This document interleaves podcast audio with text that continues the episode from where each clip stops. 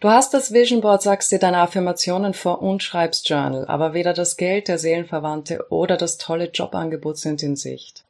Du weißt, dass es irgendetwas mit deinem Selbstbild und deinen unbewussten Glaubenssätzen zu tun haben muss. Aber wie soll man die erkennen, wenn sie uns nicht bewusst sind? Willkommen! Ich bin Anna Kluger und mit diesem Podcast möchte ich dich dabei unterstützen, dein Potenzial zu erkennen und dein Leben nach deinen Wünschen zu gestalten. Wirf einen kostenlosen Blick in meinen Online-Kurs Endlich Glücklich und erfahre mehr zu meinen Büchern und Angeboten auf www.annakluger.com. Ich wünsche dir viel Spaß mit der heutigen Podcast-Folge, die du übrigens auch als Video auf meinem YouTube-Kanal Dr. Anna N. Kluger findest. Unser Selbstbild bestimmt, was wir in unser Leben ziehen, denn was wir über uns und die Welt glauben, hat Einfluss auf unser Fühlen und in weiterer Folge auf unser Handeln. Vielleicht hast du dich das eine oder andere Mal gefragt, warum du immer eine gewisse Sorte Partner anziehst, die dir nicht gut tut, warum der berufliche Erfolg sich nicht einstellen möchte oder warum du, auch wenn dein Einkommen steigt, nie Geld am Ende des Monats übrig hast. Ich habe einmal einen Lehrer zu seinen Schülern sagen hören, du bekommst genau das, was du willst, du bist dir dessen nur nicht bewusst. Was ich schon ein bisschen hart fand und ich würde den Attributsatz, was du willst, wahrscheinlich mit was mit deinen Glaubenssätzen harmoniert ersetzen. Ich möchte das nur ganz kurz fassen, weil ich schon in vielen Videos ausführlicher darüber gesprochen habe. Basierend auf unserer Lebenserfahrung haben wir vor allem in der Kindheit Ansichten von uns und vom Leben geschaffen, die wir oftmals unbewusst ausleben. Einer der wohl häufigsten Glaubenssätze ist jener, dass man sich für nicht gut genug hält. Dieser kann aufgrund der unterschiedlichsten Erfahrungen internalisiert worden sein und er kann sich auf unterschiedlichste Weise äußern.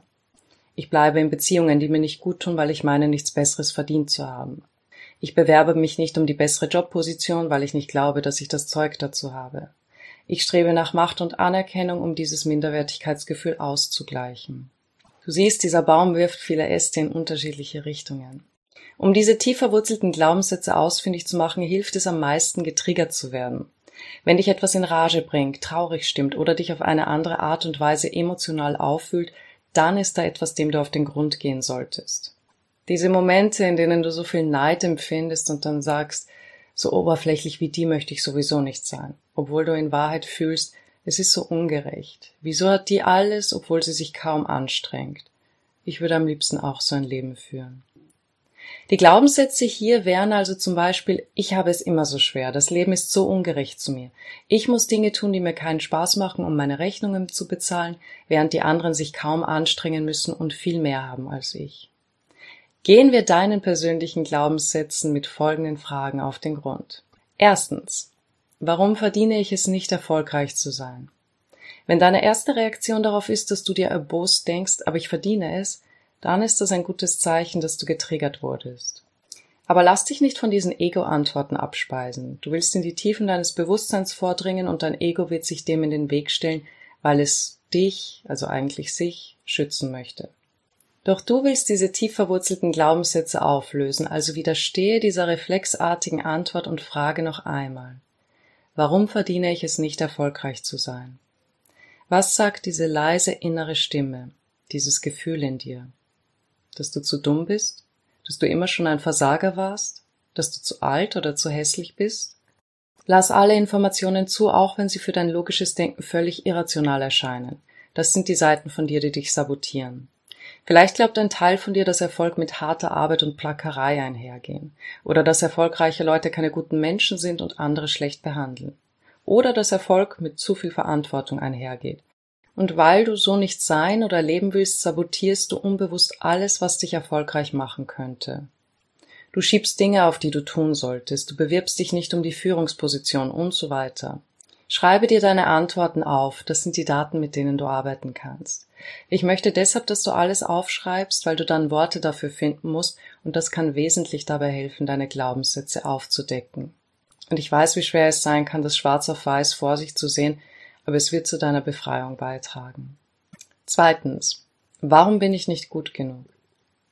Und wie bei der vorigen Frage, wenn die Antwort kommt, aber das bin ich doch, das ist dein Ego, das sich verteidigen will. Das ist okay, aber frage noch einmal.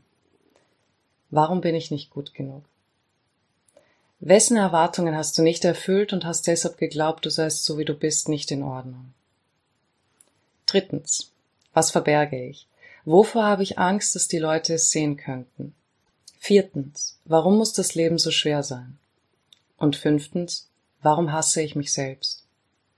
Diese Fragen können vor allem bei Leuten, die sich viel mit Affirmationen und Autosuggestion beschäftigt haben, starken Widerstand auslösen, weil sie sich denken, man soll sich doch nicht auf das Negative konzentrieren. Aber Selbsterkenntnis bedeutet ehrlich mit sich zu sein. Dein Grad an Bewusstheit und dein Verständnis für andere werden sich enorm erweitern. Und ich weiß, woher diese Sorge kommt, sich aufs Negative zu konzentrieren, wir glauben, dass das Gesetz der Anziehung uns mehr von dem bringen wird, worauf wir unseren Fokus legen. Aber es ist nicht nur unser bewusster Fokus, um den es geht. Gerade wenn wir unbewusste Glaubenssätze haben, werden diese unser Denken und Fühlen überschatten und beeinflussen. Was immer du dir wahrhaft wünschst, und damit meine ich diese unpersönlichen Wünsche, wenn man es so sagen kann, werden sich erfüllen, wenn du dich von deinem inneren Widerstand befreit hast.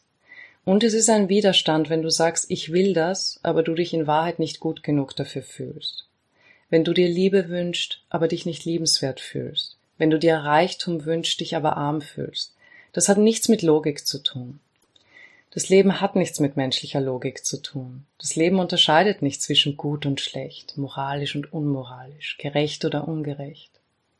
Du kannst so viel Gutes für die Welt tun, wie du willst, aber wenn du innerlich fühlst, dass die Welt ein ungerechter Ort ist, wird das deine Erfahrung sein.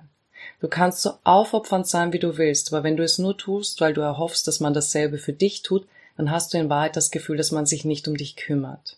Und das wird deine Erfahrung bleiben. Das Leben spielt nicht nach menschlichen Regeln. Die Sonne scheint auf alle, egal ob es gute oder schlechte Menschen sind. Die Gravitationskraft wirkt auf alle und macht keine Ausnahme, weil ein unschuldiges Baby vom Stuhl fällt.